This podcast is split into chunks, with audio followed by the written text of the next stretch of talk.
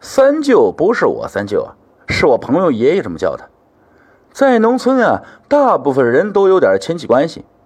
朋友爷爷的三舅和他老人家就是这种关系。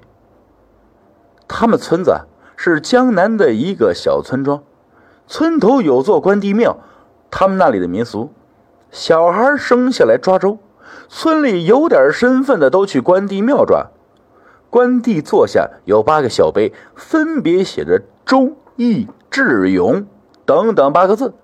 让孩子任意抓一个，我觉得，哎，这比较科学。性格定命运，抓周啊，抓性格总比抓职业靠谱啊。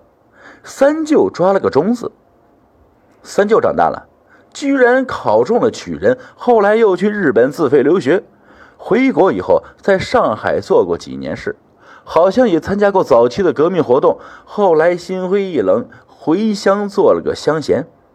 乡里的小学校就是他出资建立的，可以看出来，三舅不穷。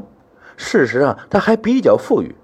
文人嘛，爱书，他最喜欢古籍善本，收了不少。小日本打进来，三舅有四个儿子，都参加了不同形式的抗日团体。三舅老了，自己住在村里。最可恨的就是汉奸啊！为了讨好日本鬼子，大肆宣扬三舅的古书有多么好，多么珍贵。你说小日本能不动心吗？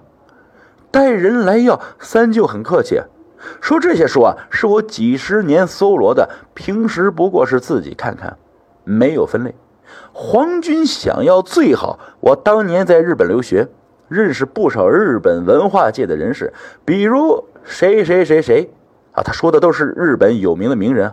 对日本文化很敬仰，这些书送到日本，才能得到最好的利用。为了怕书籍损害丢失，我打算整理一下，过两天请皇军来拿，如何？带队的鬼子听三舅日语比他说的都好啊，而且认识那么多日本的名人，哪个自己都得罪不起啊。况且三舅说的也对啊，自己手下都是士兵。万一弄乱、弄丢、弄坏一本，那得不偿失啊！何况三舅一个老头还那么和气，于是笑眯眯、有喜有喜的走了。三舅送他们出去，立刻整理打包古书，请村中一个受过他多年恩惠、非常朴质的农民送到杭州自己一个朋友那，然后给自己儿子写了几封信，等着日本人再来。小日本等了几天，不耐烦，又跑来三舅家。三舅在堂屋等着呢。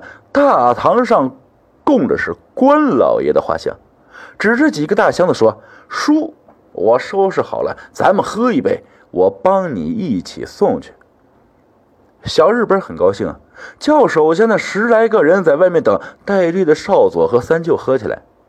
小日本酒量不大，但是今天也奇怪，喝不到三五杯就晕了。瘫坐在椅子上，三舅笑看着他说：“这酒好吧？这是我多年无事摘录医书试制的古麻沸散，给人开刀药效果不够啊，加在酒里没人受得了。你别看我，我这是转心壶，我喝的是好绍兴。中国的东西怎么能落在畜生手上呢？”小鬼子少佐想起来根本动不了，眼睁睁看三舅打开箱子，里面都是煤油。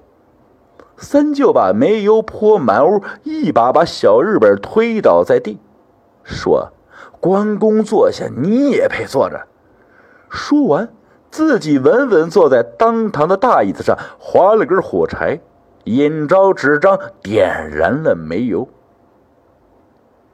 等外面的鬼子汉奸发现火起闯进大门，堂屋已经是烈焰腾空啊！鬼子少佐趴在地下动不了，三舅坐在椅子上端着酒杯，有鬼子想冲进来救少佐，根本救不来。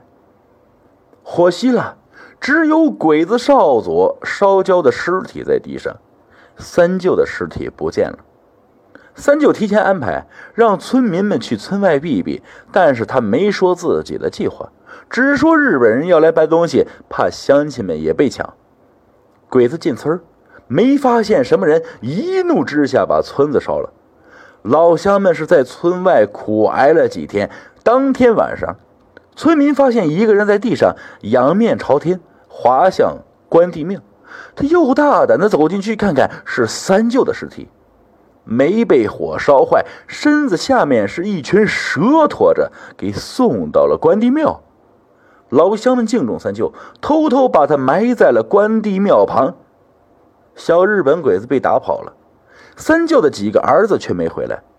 村民自发请出三舅，为他建了个大坟。过了几年，他家老三回来了，已经是我党干部。听说村民要给父亲塑像，拦住没让干，只是在坟前大哭一场。